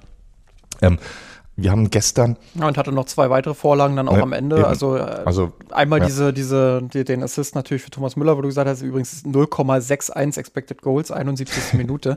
Ähm, also den das ist schon, den, den, den kann man, den kann man schon mal machen. Aber Bayer Leverkusen hat wieder kläglich vergeben. Das ist nicht weit weg von Elfmeter, ja. Und dann am Ende äh, Leon Goretzka und Alfonso Davies eben nochmal mit kleineren Chancen, die auch Sadio Mané initiiert hat. Also genau. ganz ne, okay ne, Einstand. Aber wenn wir da sehen, gestern wurde Sadio Mané eingewechselt, Serge Gnabry, Leroy Sané und Joao Cancelo. Das sind vier Weltklasse-Spieler, die eingewechselt werden und die erste Elf war jetzt nicht, dass da eine B11 gespielt hatte, ja. plus eben äh, den diversen anderen Leuten, die jetzt noch gefehlt haben, äh, Upa ausnahmsweise und die äh, länger Verletzten. Also das heißt, dieser Kader, der müsste es ja hergeben, Woche für Woche so oder so ähnlich zu spielen. Und warum kriegt Nagelsmann, warum kriegt es der Kader im Moment nicht hin? Ich kann es dir nicht wirklich erklären. Ich kann nur hoffen, dass es jetzt vielleicht äh, so, ja, das Zeichen war, dass es jetzt losgeht. Die Sonne kommt raus, haben wir festgestellt, deutschlandweit, äh, zwar noch kalt, aber ein sonniges Wochenende. Vielleicht brauchen die Bayern den Frühling und die Temperaturen. Passt jetzt nicht ganz zum Schneefall gestern, aber äh, vielleicht, vielleicht braucht die Mannschaft die Frühjahrsstimmung und äh, kommt dann endgültig aus dem Wintertrott raus. Und das war jetzt das erste von äh, vielen Spielen, die in ähnlicher, in ähnlicher Einstellung folgen werden. Es wäre zu hoffen. Lass uns mal noch kurz bei, bei Sadio Mané auch bleiben, weil es ja jetzt sein, sein großes Comeback war. Ähm, schon eine sehr interessante Personalie und wir hatten neulich eine interessante Diskussion. Ähm, einerseits haben wir im Podcast schon mal die Debatte aufgemacht, also da habe ich äh, Chris schon mal, glaube letzte Folge war es sogar ganz offensichtlich gefragt, ist es eine Spielerkrise, ist es eine Trainerkrise? Wir haben uns mhm. darauf geeinigt, das ist irgendwie irgendwie logischerweise auch beides. Ähm, aber die Frage habe ich ja nicht abge oder nicht darauf abgezielt, äh, jetzt eine Antwort zu bekommen. Es ist A oder B oder es ist schwarz oder weiß, sondern äh, genau zu analysieren, wie groß ist jetzt der Anteil wirklich von, von Julian Nagelsmann und wo hat er vielleicht gar nicht so viel Einfluss. Ähm, und ein, ein, ein Ding, was mir halt so aufgefallen ist, das habe ich letzte Woche auch ausgeführt, ist, dass du mit Robert Lewandowski natürlich in der vergangenen Saison einen Spieler hattest, der dir unfassbar viel Konstanz da vorne geliefert hat. Ähm, und ich habe das äh, vergangene Woche, glaube ich, auch mal auf Twitter einmal gepostet. Ähm, in den vergangenen zwei Spielzeiten. Und wahrscheinlich würde man das auch die Spielzeiten davor so analysieren können, habe ich jetzt nicht gemacht. Ich habe nur die letzten beiden äh, genommen, beziehungsweise die, die, die letzten beiden unter Flick. Ähm, nicht die jetzt unter Nagelsmann, sondern davor die beiden unter Flick. Ähm, da gab es jeweils äh, im Winter eine Phase, wo der FC Bayern viele Spiele sehr, sehr eng gewonnen hat. So im, im Januar, Februar, März, eher Februar, März, äh, eher Januar, Februar so. Ähm, wo sie Spiele 2-1 gewonnen haben, 3-2, ähm, wo sie auch mal ein Spiel deutlich gewonnen haben, wo sie aber früh in Führung gegangen sind und wo es früh für sie lief. Ähm, da erinnere ich mich beispielsweise an ein Spiel gegen Mainz, wo Lewandowski in der zehnten Minute ein Tor gemacht hat äh, und dann lief es quasi wie von selbst, ähm, so dieser Dosenöffner. Worauf ich hinaus will, ist, wenn du Lewandowski in dieser Phase damals nicht gehabt hättest, ist sicherlich viel Konjunktiv und vielleicht wäre dann ein anderer da gewesen, ja, ja, aber ähm, der hat so viele Tore gemacht, die dann entscheidend waren dafür, dass der FC Bayern dieses Spiel eben dann auch gewonnen hat. Also ich glaube, da waren 2-1 gegen Wolfsburg irgendwie dabei, ein 2-1 gegen Leverkusen, wo er jeweils einen Doppelpack gemacht hat. Ähm, da hättest du viel mehr Unentschieden und Niederlagen vielleicht schon mit drin gehabt. Und jetzt haben wir in dieser Saison ja viel darüber diskutiert, warum haben die Bayern so viele Unentschieden? Warum schaffen sie es nicht, diese engen Spiele äh, dann auch für sich zu entscheiden? Und natürlich ist ein offensichtlicher Pick zu sagen, hey, mit Lewandowski spielt, äh, fehlt da im Moment einfach ein Spieler, der die konstant diese entscheidenden Tore liefert. So, und jetzt der Bogen zu, zu Sadio Mané. Haben wir ganz oft schon besprochen. Er ist jetzt nicht der Spieler, der dir pro Saison 30, 40 Tore liefert. Das, das kannst du von ihm nicht erwarten. Das ist nicht das, was er bei Liverpool geliefert hat. Dafür ist er der Spielertyp nicht. Ich glaube, das hat man in der Hinrunde, wo er gespielt hat, auch schon gesehen. Er hat sicherlich immer mal wieder Phasen, wo er trifft. Ähm, er hat aber auch Phasen, wo er dann eben nicht trifft. Und äh, es gab ja auch diese Unentschieden-Serie mit ihm. Aber worauf ich hinaus will, er ist ein Spieler, der dir vielleicht anders in der Offensive Konstanz geben kann. Nämlich, und auch das haben vor allem wir beide, kann ich mich erinnern, sehr oft auch analysiert, da waren wir uns, glaube ich, auch einig, er ist ein Spieler, der wenig Fehler macht. Er ist jemand, der auf den extrem Verlass ist. Also, wo du wirklich weißt, was bekommst du von ihm und genau auch weißt, das liefert er dann ab in dem Spiel.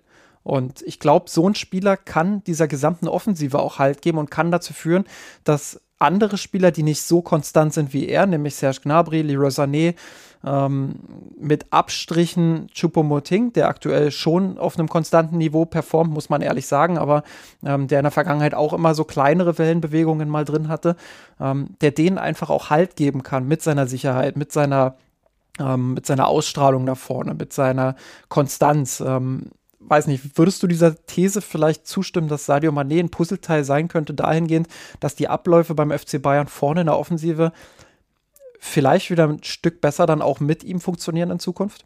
Ja, du hättest mich, äh, hättest mir letzte Woche zusehen sollen beim Hören eures Podcasts und äh, ich habe äh, äh, sehr viel genickt.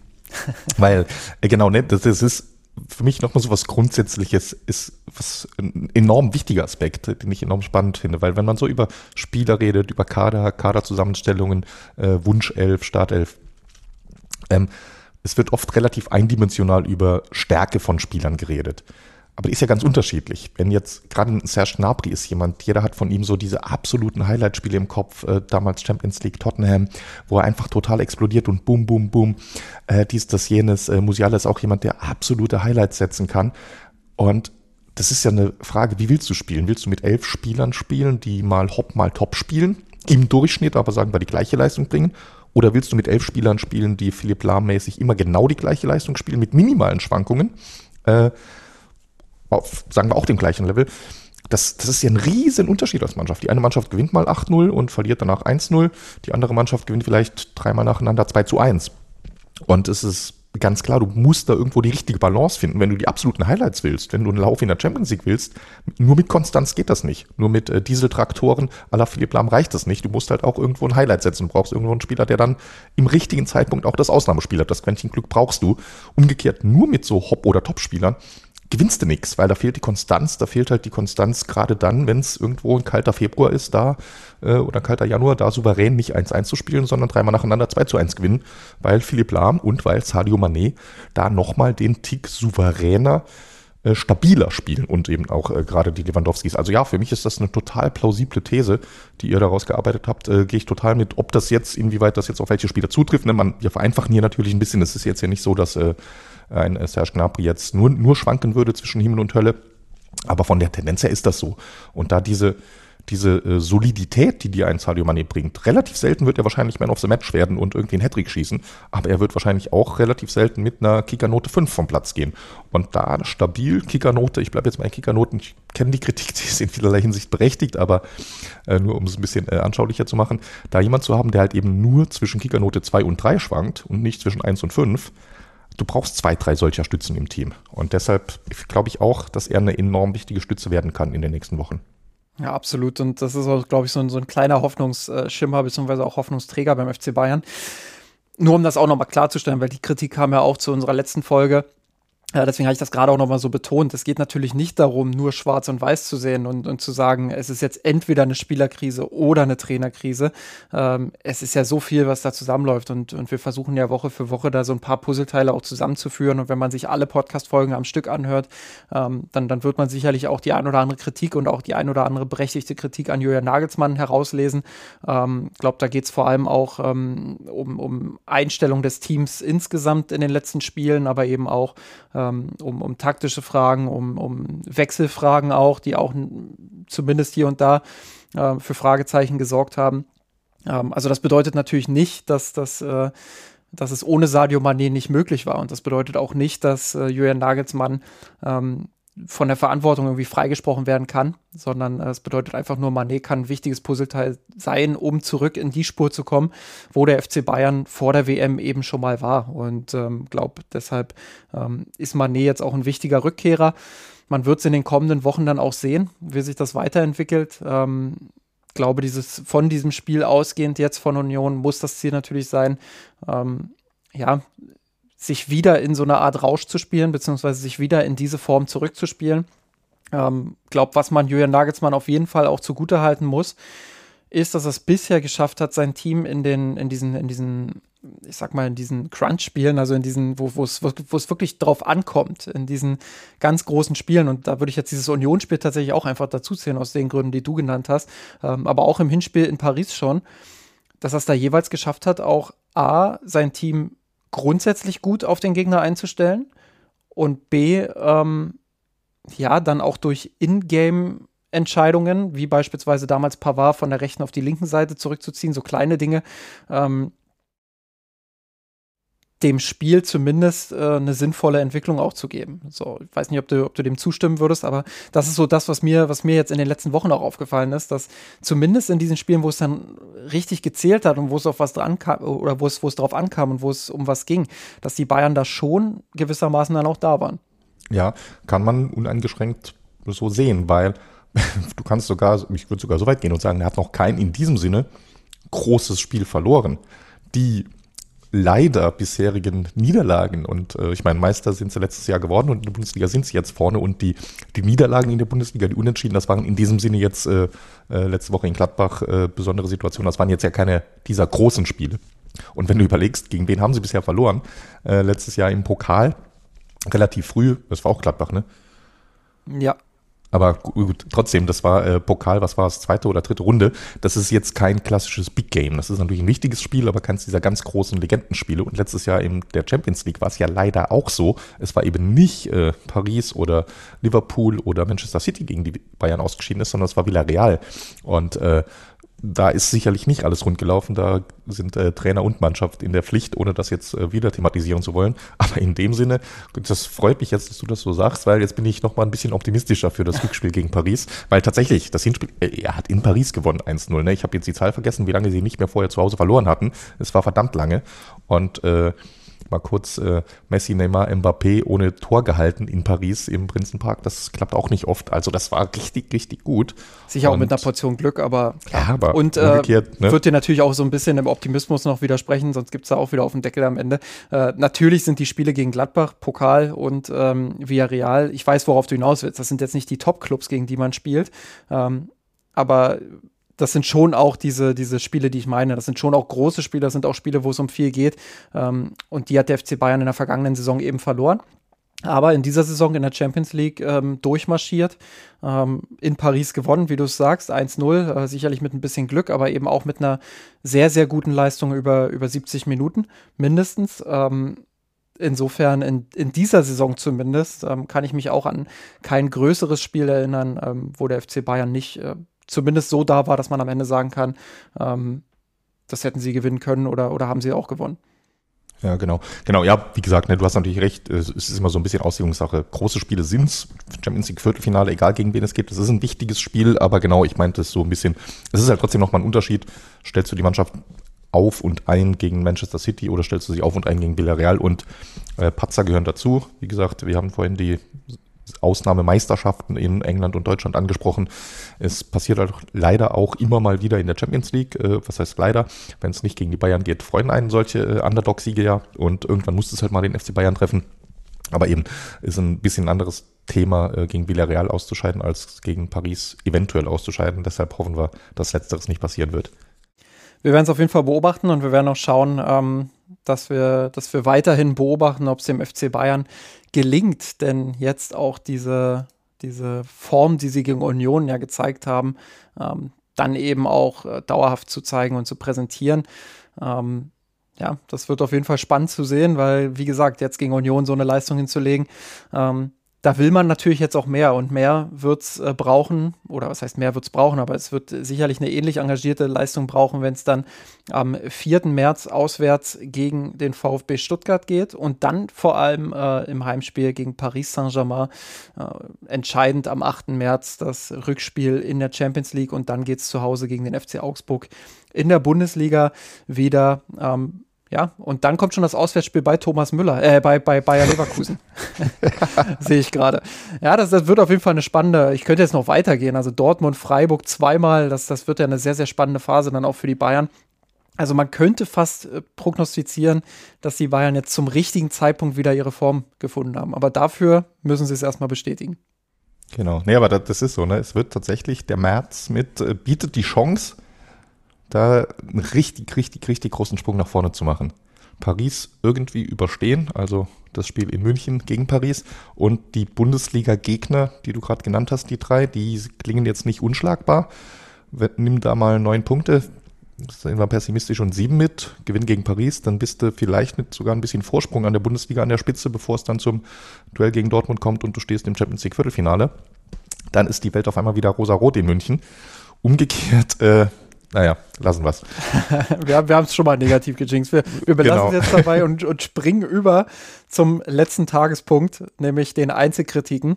Und Georg, weil ich genau weiß, welchen Gewinner du auf dem Zettel hast, ähm, lasse ich dir nicht den Vortritt, sondern ich fange an und klaue dir deinen Gewinner und äh, sag einfach mal Benjamin Pavard. Weil nee, ich, hätte ich. Hättest, hättest du nicht gehabt? Nee, okay. okay, aber ich, ich nehme ihn tatsächlich. Er hat es immer verdient, wie du weißt. Nein, ich, ich nehme ihn Dann tatsächlich. Dann leg mal los, leg mal los und zelebriere ihn. Ja, wir haben ja die Defensive insgesamt auch äh, gelobt und wir haben ja äh, auch gesagt, Bayern war richtig, richtig gut eingestellt auf Union Berlin. Ja, äh, aber Pavard hat auch insgesamt einen richtig guten Job gemacht. Also der hat äh, defensiv wirklich ähm, viele Zweikämpfe gewonnen. Ähm, gut, Bodenzweikampf nur ein von ein, aber dafür in der Luft sechs von neun Zweikämpfen gewonnen. Ähm, er war mit dem Ball brutal stark. Er hat 121 Ballkontakte gehabt, hat 107 genaue Pässe gespielt, 95,5 Prozent Passquote. Und da waren jetzt nicht nur Querpässe dabei, sondern ich habe ihn ganz oft auch dabei beobachtet, äh, wie er angedribbelt ist, wie er die erste Pressinglinie überdribbelt hat, wie er sich wirklich im Aufbauspiel sehr aktiv auch beteiligt hat.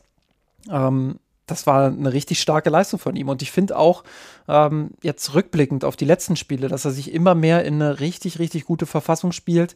Ähm, schon im Auswärtsspiel bei Paris Saint-Germain, abgesehen von seiner roten Karte und dass er da zweimal einen sehr dusseligen Pass vorher spielt. Ähm, das mal ausgeklammert, war es auch eine richtig, richtig starke Leistung von ihm und ein Faktor dafür, dass Bayern gegen Paris dann am Ende die Null gehalten hat. Ähm, der spielt sich gerade in eine, in eine Bewerbungsform, sage ich mal. Und äh, die Frage ist, ob er sich jetzt für ähm, tatsächlich eine mittel- bis langfristige Innenverteidigerrolle beim FC Bayern bewirbt oder ob er sich für einen neuen Club bewirbt. Und ich bin geneigt dazu zu sagen, hey, FC Bayern verlängert lieber mit ihm, weil also mit, mit der Verfassung ähm, wird er seine Spiele beim FC Bayern machen. Klar, wir, wir reden viel über Delicht, wir reden viel über Upamecano, äh, die beide sehr, sehr stark sind. Ähm, aber gerade Upamecano, der immer noch so leichte Wellenbewegungen drin hat, der in der Spitze sicherlich der bessere Verteidiger ist, ähm, kurz weghören, Georg, der in der Spitze sicherlich der komplettere und bessere Verteidiger ist, ähm, der aber in seinen Wellenbewegungen nicht so konstant ist. Ja, und wir haben es ja oft gesagt, ähm, Pavard ist konstant, der liefert konstant das, was man von ihm erwarten kann. Das ist so ein, so ein Manet für die Defensive, wenn man so will. Ähm, und deshalb ähm, für mich ein absoluter Gewinner aktuell, nicht nur gegen Union Berlin, sondern in dieser gesamten Saisonphase. Ähm, und ja, ich, ich glaube, es wäre ein großer Fehler vom FC Bayern, den ziehen zu lassen. Man sollte wirklich viel daran setzen, ähm, ihn, ihn zu behalten und wirklich auch ähm, ja, zu schauen, dass man den Vertrag verlängert bekommt. Ein Manet für die Defensive. Wunderschöne Laudatio. nee, äh, aber passt tatsächlich. Ne? Wir hatten ja so ähm, hier in unserem ähm, Adventskalender auf Mirsan Roth hatten wir die Trikotnummern für verschiedene Spieler und da hatte ich auch äh, über Pavard geschrieben, natürlich, Nummer 5. Und hatte ich ihn ähnlich gewürdigt. Der ist natürlich genau das, er ist insofern passt perfekt zum Thema des heutigen Podcasts. Er ist nicht dieser ganz große Highlight-Spieler, äh, der da irgendwie als Defensivspieler natürlich nochmal schwieriger, aber dieses äh, Money für die Defensive trifft es perfekt. Du, da habe hab ich jetzt sogar noch eine wunderbare Anschlussfrage an dich zu Pavard. Wäre sonst meine Bonusfrage gewesen, aber jetzt passt sie hierauf. In der Kurve unterm Spielbericht äh, wurde diskutiert oder hat äh, User äh, oder Userin äh, Several Seasons die Frage aufgeworfen, Pavard als Sechser denkbar. Was hältst du davon? Also ich bin immer offen für solche Experimente. Also ganz ehrlich, ich fand's, äh, das war für mich eine der spannendsten Zeiten überhaupt beim FC Bayern, als Guardiola einfach mal ein paar Spieler auf anderen Positionen ausgetestet hat. Ähm, ich würde es nicht mitten in der Saison machen und ich würde es jetzt nicht in den nächsten Spielen machen, gerade jetzt, wo es alles so ein bisschen fragil auch noch ist. Ähm, aber wenn irgendwann mal die Meisterschaft vielleicht doch vorentschieden sein sollte oder man in der Vorbereitung einfach mal Dinge ausprobiert dann für die nächste Saison, warum nicht? Also probieren ja. könnte man es, weil also er ist ein unterschätzter Spieler, was den Spielaufbau angeht. Das, äh, da, da macht er gute Dinge. Er macht jetzt sicherlich nicht äh, überragende Dinge, aber er macht eben solide bis gute Dinge. Ähm, er ist zweikampfstark, er ist äh, körperlich robust. Ähm, warum nicht versuchen, ihn da irgendwie mal in so eine Javi Martinez-Rolle ins Mittelfeld zu bringen? Ähm, Wäre jetzt aber ehrlicherweise nicht der erste Gedanke, der mir. Der äh, nee, nee, also. ich, ich fand es auch eher witzig, aber genau, ne, diese Parallelen, äh, äh, Gerade auch Bezugnahme zu Pep, der Alaba, Philipp Lahm mal ins Mittelfeld gestellt hat. Wie von Alaba wissen wir ja, der wollte das jahrelang und von Philipp Lahm sind, glaube ich, nicht unter anderem wir beide Riesenfan von seiner Zeit im äh, zentralen Mittelfeld. Philipp Lahm ist natürlich nochmal ein ganz anderer Spielertyp, aber aber ja, im Prinzip ne, von, den, von den Tugenden, von den äh, Skills, die er hat als Innenverteidiger, als Außenverteidiger, der beide Rollen spielen kann, äh, da sind die benötigten Skills, die du als defensiver Sechser brauchst. Und du hast damit Javi Martinez, glaube ich, den richtigen Vergleich genannt. Als solcher Spielertyp, das ist jetzt nicht wirklich meilenweit weg von dem, was Papa spielen kann. Er wird jetzt natürlich nicht irgendwie ein äh, Pirlo im defensiven Mittelfeld. Wahrscheinlich nicht mehr.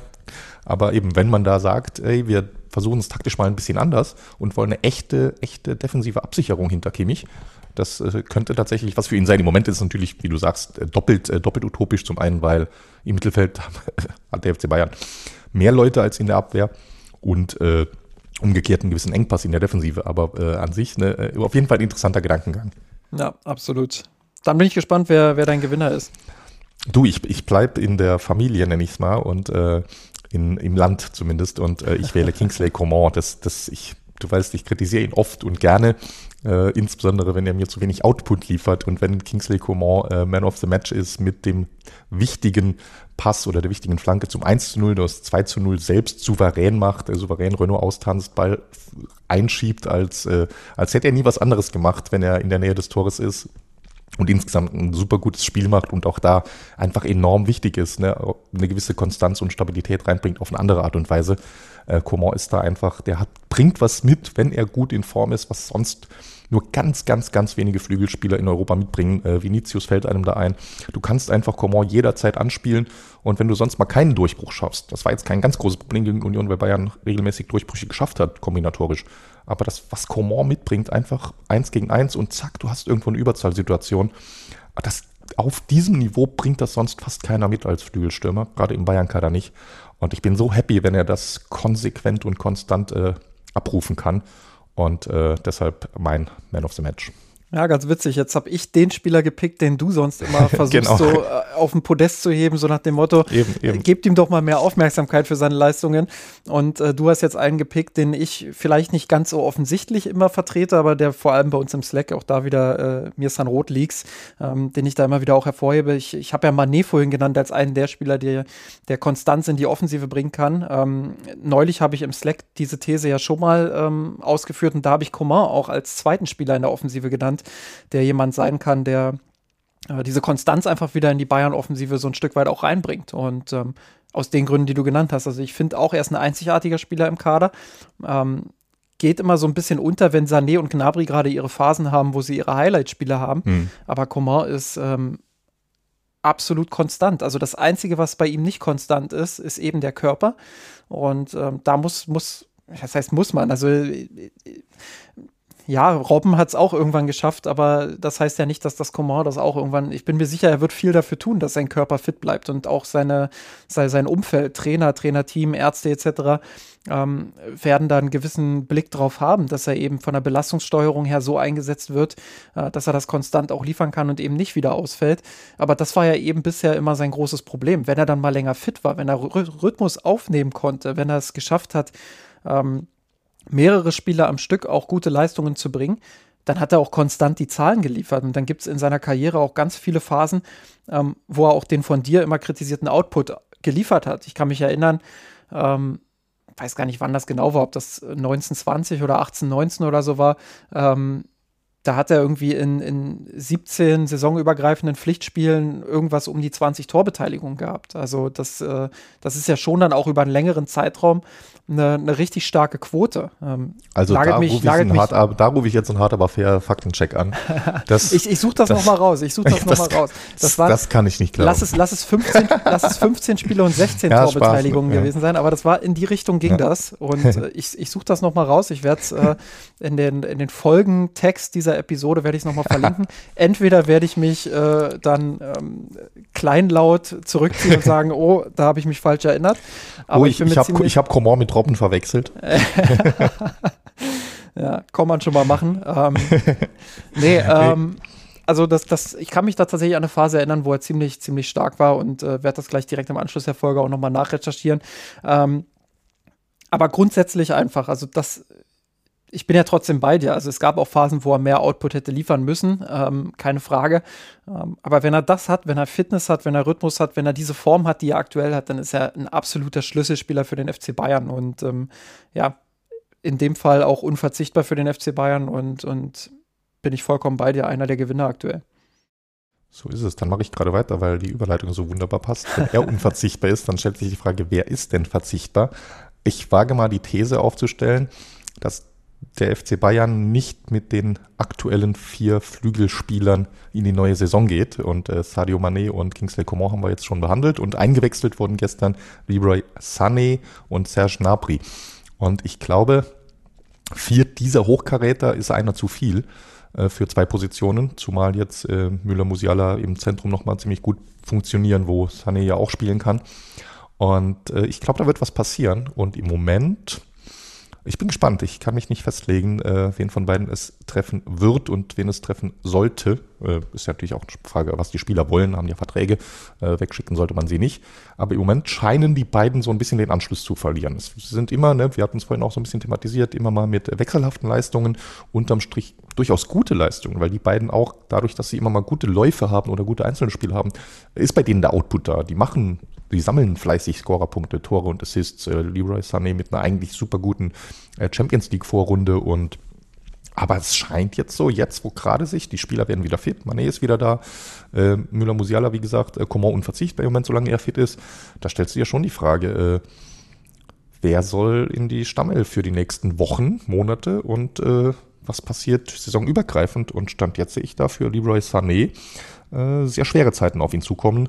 Was mich tatsächlich selbst überrascht, weil ich äh, ihn sonst oft auch und gerne verteidigt habe, weil ich eigentlich enorm mag, was er spielt und wie er spielt, aber er hat jetzt so ein bisschen den Anschluss ganz nach vorne verloren.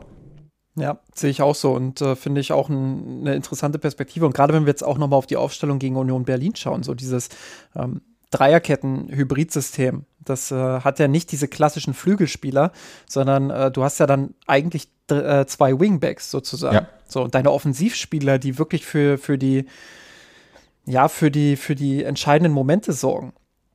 Das sind ja eigentlich die, die eher in den Halbraum einrücken oder die im Zentrum spielen. So, und dann hast du eben nicht diese klassischen Robbens und Riberies, wobei Robben auch schon Flügelverteidiger hm. gespielt hat, äh, bei einem legendären Auftritt in Rom.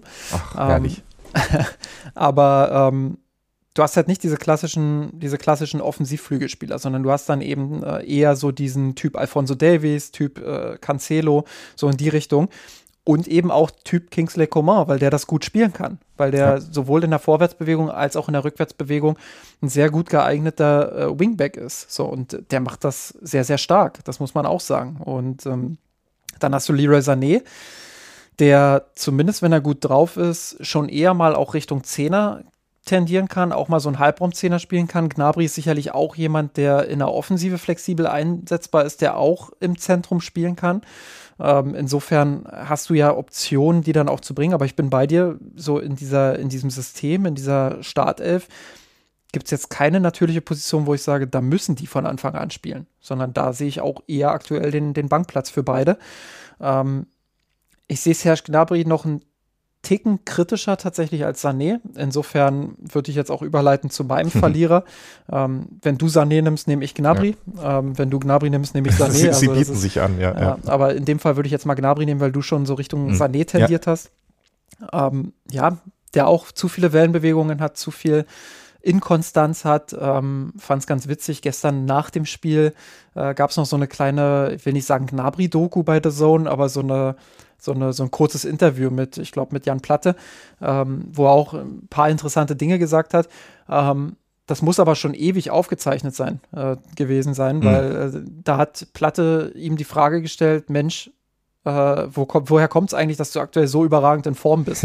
Und da wurde zum Beispiel auch das Spiel gegen Barcelona genannt, ähm, wo er auch drei Assists gegeben hat, auch einen überragenden Assister gespielt hat ähm, zu, dem, zu dem einen Tor. Ja, und äh, diese Form hat er verloren nach der WM und auch während der WM. Und man fragt sich so ein bisschen, ja, woran hat es gelegen, aber, aber du findest nicht so wirklich die Antworten. Und das ist so das Frustrierende bei Serge Gnabry. Du hast am Ende der Saison immer gute Quoten, aber wenn du dir schaust, wo er die Tore gemacht hat, wo er die Assists gegeben hat, dann sind das immer so einzelne Highlight-Spiele. Und ähm, das äh, ist frustrierend und ich kann mir gut vorstellen, dass der FC Bayern sich dann am Ende der Saison sagt, okay, dann machen wir jetzt die ein oder andere Million entweder mit ihm oder mit Leroy Sané und investieren das Geld in einen anderen Spielertypen, der vielleicht noch besser in das System von Julian Nagelsmann passt und der ähm, ja letztendlich vielleicht auch ein Stück weit konstanter sein könnte. So, ähm, ich finde beide übrigens sehr sympathisch. Also ich finde, dass, dass beide ähm, auch vom Spielertypus her gut zu Nagelsmann passen würden. Aber beide, wie du richtig sagst, schaffen es eben nicht, konstant ihre Leistung abzurufen. Und ähm, das ist das, was am Ende für den FC Bayern entscheidend ist. Ähm, und da kann ich mir auch vorstellen, dass man sagt, okay, dann muss eben einer ja, gehen. Eben, lass mich da noch einen Satz ergänzen, weil ich, ich bin eigentlich auch äh, Fan von beiden. Und bei, äh, bei Serge Gnabry, er hat ja damals schon in Hoffenheim unter Nagelsmann gespielt. Und ähm, er hatte da so eine enorm überragende Phase. Nagelsmann hatte ihn damals dort sehr speziell eingesetzt, so als so eine Art äh, Halbstürmer im Halbraum, so als wie auch immer man es nennen will, zweiter Stürmer mit äh, enorm vielen Freiheiten. Willst du jetzt wieder auf Manabri hinaus? nee, nee, nee, nee, nee, das tatsächlich nicht. Äh, tatsächlich löst, losgelöst von äh, Sadio Mane. Nee, aber damals, das, ich, ich, ich fand das absolut äh, sensationell, wie gut und wie auch äh, ja. systemisch äh, Serge Gnabry damals eingesetzt wurde. Und ich hatte natürlich genau das im Kopf damals, als der Nagelsmann zum FC Bayern kam. Ich dachte tatsächlich so ein bisschen, äh, Serge Gnabry könnte unter ihm den nächsten ganz großen Schritt nach ganz vorne in die Weltspitze machen. Das war so, tatsächlich so ein bisschen so meine Erwartung wäre jetzt übertrieben, aber zumindest so ein Szenario. Ich habe da schon gesehen, das könnte passieren, hm. weil er hat die Anlagen. Er hat vor allem, er hat, äh, um da wieder dann einen kleinen Komordis äh, noch, noch unterzubringen, Serge Gnabry hat da diese, diese, diese Geilheit aufs Tore schießen. Er hat mich da so ein bisschen erinnert, nicht auf der äh, Qualitätsebene, aber von der Art her so ein bisschen an, äh, an Cristiano Ronaldo, der auch irgendwann vom äh, klassischen Flügelspieler zum mehr oder weniger echten Mittelstürmer wurde. Und ich habe so ein bisschen gedacht, ja, so eine ähnliche Entwicklung könnte es bei Gnabry auch geben, gerade mit seinem Förderer Nagelsmann, der genau weiß, wo in welchen Räumen man ihn am besten einsetzt und vielleicht wird er da irgendwie ein System auf ihn zugeschnitten spielen.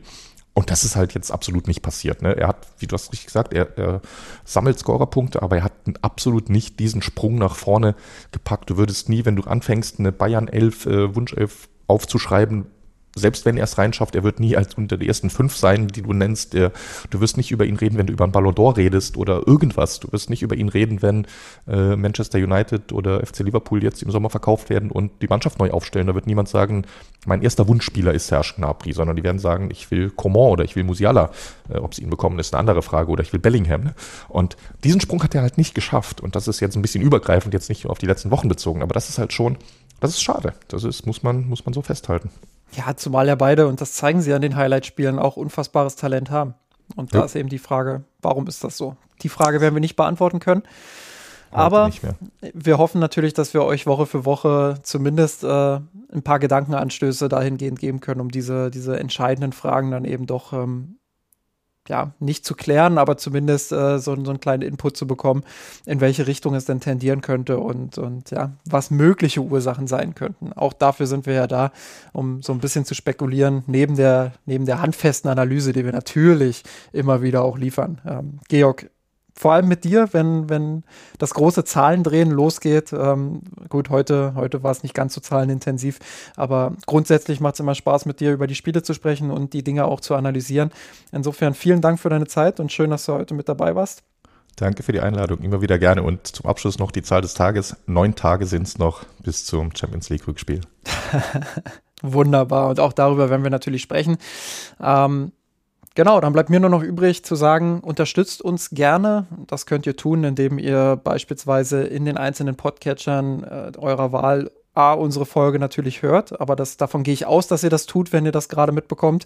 Und B, ähm, ja, auch Rezensionen fleißig schreibt, natürlich nur, wenn sie positiv sind. Wenn sie negativ sind, dann schreibt gerne eine Mail an kontakt.mirsanrot.de und dann können wir uns da zoffen. Nein, Spaß beiseite. Ähm, haut raus, Rezensionen, Likes etc. Ähm, folgt uns auf unseren sozialen Netzwerken äh, beziehungsweise unseren Kanälen. Ähm, geht mit uns in den Austausch auf kurve.mirsanrot.de, ähm, in unserem Forum, auch mit den anderen UserInnen. Ähm, und ja, wenn es euch so gut gefällt, dass ihr sagt, hey, ähm, die Jungs und, und Mädels, die da Woche für Woche den Blog aufstellen und äh, Content liefern und Podcasts liefern äh, und Arbeit reinstecken, dann ähm, das, das, das macht so Spaß. Da habe ich auch äh, großes Interesse daran, dass das nachhaltig und langfristig weiterhin geschieht. Ähm, das würde ich gern finanziell unterstützen. Dann schaut bitte vorbei auf äh, patreon.com slash mirsanrot. Auch das findet ihr in der Beschreibung dieser Folge. Ähm, ja, da könnt ihr uns finanziell unterstützen, könnt sicher gehen, dass wir das wirklich auch mittel- und langfristig weiter in der Quantität und hoffentlich auch Qualität weiterhin so tun können. Ansonsten bleibt mir nur zu sagen, erneut danke Georg und bis nächste Woche. Servus. Bye bye.